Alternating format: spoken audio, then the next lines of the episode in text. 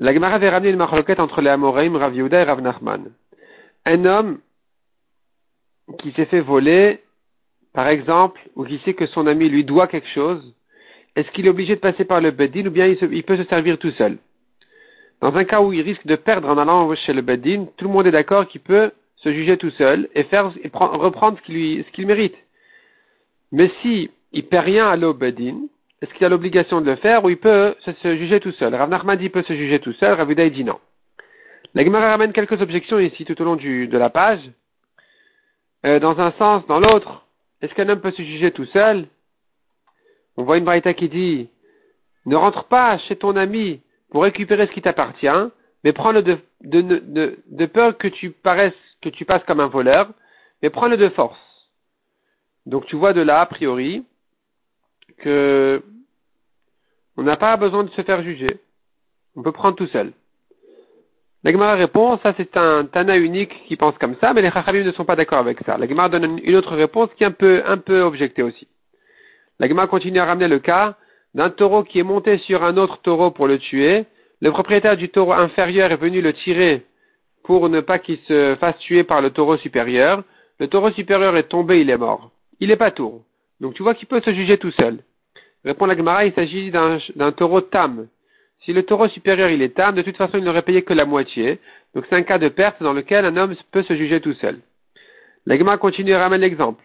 Quelqu'un qui a rempli la cour de son ami de cruches, cruches de vin, cruches d'huile, le propriétaire peut passer et casser au passage, sur son passage, les cruches qui le dérangent.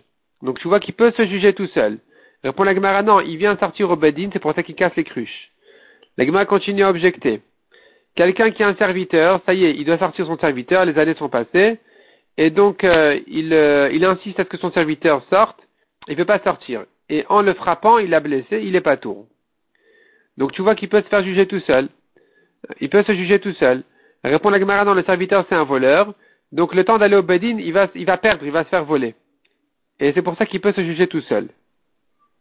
Ou bien dit encore la Gemara, en fait son serviteur était marié à sa servante, et maintenant qu'il doit se libérer, il n'a plus le droit de rester avec elle.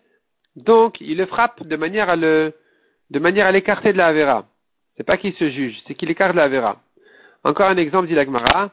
Un homme qui a laissé sa cruche dans un réchute arabim, quelqu'un est venu à trébucher dessus, il a cassé, il n'est pas tour. Déduit de là que s'il avait cassé volontairement, il aurait été khayab, donc il n'a pas le droit de se juger tout seul. Répond l'Agmara, non, même s'il avait cassé volontairement, il aurait été pas tour, mais, mais c'est à cause de la suite de la Mishnah qu'on a dû parler du cas où il a trébuché, parce que la suite de la Mishnah n'aurait pu se comprendre que dans ce cas-là. La Gemara continue à objecter, une femme qui s'est mêlée dans la dispute de son mari avec quelqu'un d'autre, et elle a fait honte à l'autre, elle doit payer. La Gemara dit, il s'agit d'un cas certainement, où elle n'avait pas le choix. Et tu vois que même quand elle n'a pas le choix, elle n'a pas le droit de se juger, de, juger tout seul. Donc tu vois, objection pour les deux. On a dit que tout le monde est d'accord que dans un cas de perte, un homme peut se juger tout seul. Mais pour la Gemara, non, il s'agit qu'elle avait le choix, elle aurait pu faire autrement et sans faire, elle aurait pu sauver son mari sans faire honte à l'autre, sans le blesser. Donc, euh, donc c'est pour ça qu'elle est chayevet. Effectivement, si elle n'avait pas le choix, alors elle aurait été ptoura. La Gemara ramène encore un cas. Un homme qui avait un, un chemin public, un passage public qui traversait son champ, ça le dérangeait, il a mis sur le côté de son champ un nouveau passage public pour récupérer le sien. Il a perdu tous les deux. La Gemara demande pourquoi Si le nouveau qu'il a donné est donné, alors il devrait récupérer le sien en frappant les, gens qui, qui, veulent rentrer. Si tu me dis qu'il a le droit de se juger, il n'a qu'à frapper les gens. Répond la Gemara, non, ici c'est une raison spéciale parce que les Chachamim ont dit qu'effectivement les deux chemins, ils sont donnés au public. Le, nouveau qui a été donné, il est donné. Et l'ancien, les Chachamim ont décidé que ça reste au public pour plusieurs raisons. Donc ici, il n'y a rien à juger. Et s'il n'y a rien à juger, donc euh, il n'a pas droit il, a perdu les deux, il n'a rien à faire. Encore un cas, quelqu'un qui a laissé la PA, donc le coin de son champ pour les pauvres, d'un côté, et ils sont venus de l'autre côté pour prendre leur, euh, blé, leur coin, et, donc euh, la, la, la dit que les deux sont PA. Les deux sont considérés comme PA, comme le coin de son champ. Comment ça se fait? S'ils ont pris ailleurs, ils devraient récupérer le sien? Devrait se juger tout seul et frapper les gens qui viennent prendre? Répond la Gemara, oui, c'est vrai, il peut empêcher les pauvres de prendre du premier, puisqu'ils ont déjà, déjà pris du deuxième. On a dit quand même que c'est considéré comme une PA pour dire en fait que, pour dire en fait que c'est pas tour du maaser, pas tour de prélèvement. De même que quelqu'un qui prend du FKR, c'est pas tour du maaser, ici aussi. C'est comme quelqu'un qui a abandonné son champ, sa récolte, sa vigne, et puis il est revenu le récupérer immédiatement, qu'il n'est pas tour de prélèvement comme quelqu'un qui a pris de, du FKR. Mishnah suivante. Sa cruche s'est cassée dans un réchute arabim. Quelqu'un est passé, il a glissé sur les eaux, ou bien il s'est blessé sur les argiles, il est chayav. Rabbi a dit, volontairement, il est chayav, involontairement, il est pas tour. La Gemara va expliquer la phrase de Rabbi Uda. La Gemara d'abord explique, ramène ma entre Rav et Shmuel. Quand on a dit la cruche s'est cassée et quelqu'un a glissé sur les eaux, il est chayav. Euh, sur quoi il est chayav? Selon Rav, c'est pas considéré comme bord, c'est considéré comme short, puisqu'il n'a pas abandonné ses dégâts, ses, ses eaux. Alors, c'est son bien qui est endommagé, comme un taureau qui est endommagé, donc il est chayav même si l'autre s'est sali ses vêtements. Il a glissé, il s'est sali son costume, il sera chayav. C'est pas comme dans bord, on n'est pas tour de kelim.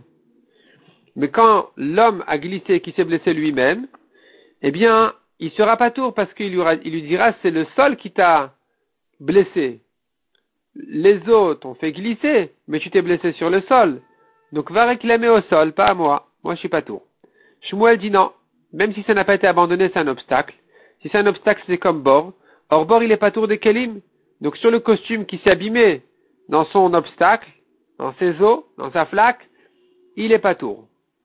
Par contre, sur l'homme, il est chayav, parce que d'après Shmuel, quand un homme s'est blessé à cause d'un obstacle, le propriétaire de l'obstacle, il est chayav, il est responsable. La Gemara ramène une objection d'une braïta qui apparemment se contredit en fait parce qu'elle commence par dire que sur un obstacle on n'est pas tour dans les kelim. Elle termine en disant on est chayav dans les kelim. La Gemara ramène comment Rav et Shmuel chacun interprète la braïta à sa manière, de manière à résoudre cette braïta qu'il n'y ait pas de, contradiction dans la braïta ni d'objection sur lui-même. La Gemara dit encore ce qu'on voit dans la braïta que s'il a trébuché sur une pierre et, et que sa cruche s'est cassée là-bas, alors il est chayav le propriétaire de la pierre,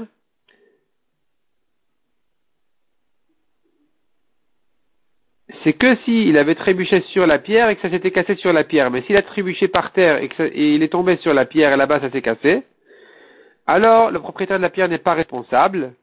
Deuxième version, le propriétaire de la, de la pierre, il est lui responsable, parce qu'il pourra lui dire, écoute, vous êtes deux responsables à avoir abîmé ma cruche, le sol qui m'a fait trébucher et toi avec ta pierre, puisque je ne peux pas me dédommager du sol, j'irai chez toi. Je ne peux pas réclamer le réjouit arabim, donc je viens réclamer chez toi. La Gemara ramène une marloquette Rabbi Nathan et Chachamim sur cette question-là. Et donc les deux versions ici, si ça va comme Rabbi Nathan ou au contraire. Est-ce qu'il sera chayav, le propriétaire de la pierre, ou pas tour dans ce cas-là?